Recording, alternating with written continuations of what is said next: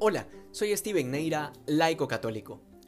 La paz es una de esas palabras que el mundo constantemente ha entendido mal, reduciéndolo a la mera ausencia de guerra y de conflictos, como si la paz fuese posible sin la represión del mal. En este sentido, el Señor anuncia que no ha venido a traer paz sino espada, y esto porque con su predicación arremete contra una falsa paz que huye del combate y del conflicto, que desconoce aquello que revela el libro de Job, de que la vida del hombre sobre la tierra es milicia, es decir, guerra.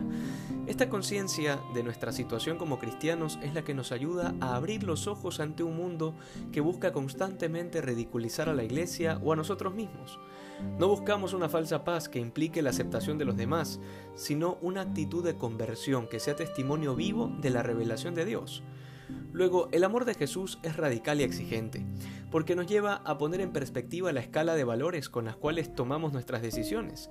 Tanto es así que hasta los afectos humanos más estrechos son menos importantes ante la fidelidad a Dios, lo cual nos lleva a profundizar en esta radicalidad y de cómo poder vivirla a lo largo de nuestra vida cristiana. Debe quedarnos claro que es imposible ser discípulos de Jesús si no somos capaces de negarnos a nosotros mismos.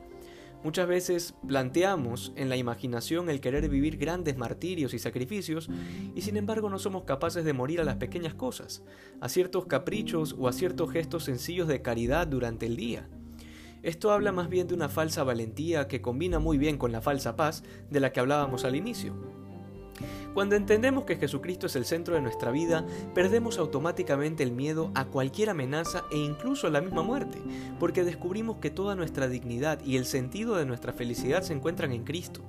Por eso el que busca salvar su vida, es decir, aquel que vive constantemente aferrado a este mundo, la va a perder. La única forma de ganar la vida es perderla por causa de Cristo.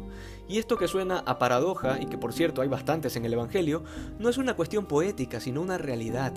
No puedo pretender el cielo si no abrazo con convicción la idea de morir en algún momento. Y esa idea de morir es imposible abrazarla si mi corazón no conoce otras alegrías que las que me puede brindar este mundo. Esta es la falsa paz, la falsa convicción de que seré feliz sin necesidad de Dios, que puedo vivir tranquilamente en las comodidades de mi indiferencia ante la crisis del mundo.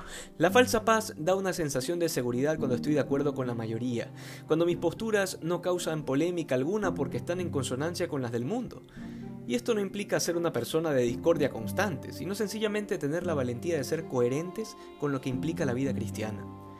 Muchas veces se prioriza equivocadamente la unidad por encima de la verdad, como si el mantenernos unidos, así sea en el error, sea una cosa digna de aplaudir, cuando en realidad lo que el Evangelio de hoy nos enseña es todo lo contrario.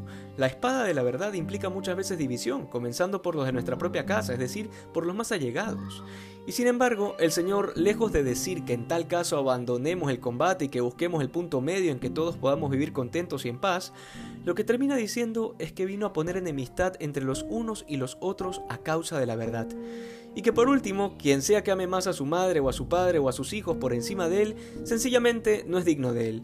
Más radical e intolerante que esto no se puede ser, y sin embargo está en el corazón de la enseñanza de Cristo en torno a cómo ser sus discípulos. Que tal como lo hemos dicho en días anteriores, el capítulo 10 de Mateo es un manual de cómo seguir a Cristo. Que el Evangelio sea en verdad la fuente de la sabiduría, que prefiramos leer la palabra de Dios y meditarla con seriedad antes que las opiniones de las personas. Siendo católicos, tenemos todas las herramientas necesarias en la tradición de la Iglesia para hacer lo que Dios quiere que seamos.